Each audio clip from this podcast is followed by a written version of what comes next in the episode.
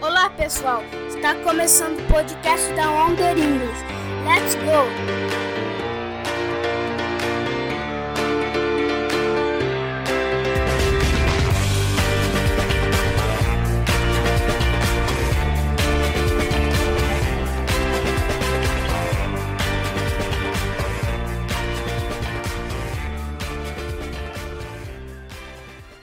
A picnic by the river. This is a good spot. Let's stop and have our picnic next to the river.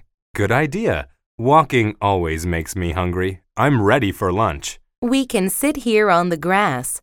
Oh no! Someone forgot to throw these empty paper bags away.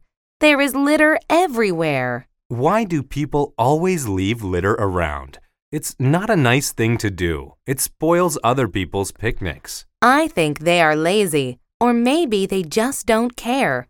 Look, there are some empty cans and glass bottles under that tree, too. People should clean up before they leave and not leave litter lying around. That's right. Well, after our picnic, let's pick up all the litter we can and take it out of here. Okay, and next week let's come back with friends and pick up some more. Good idea.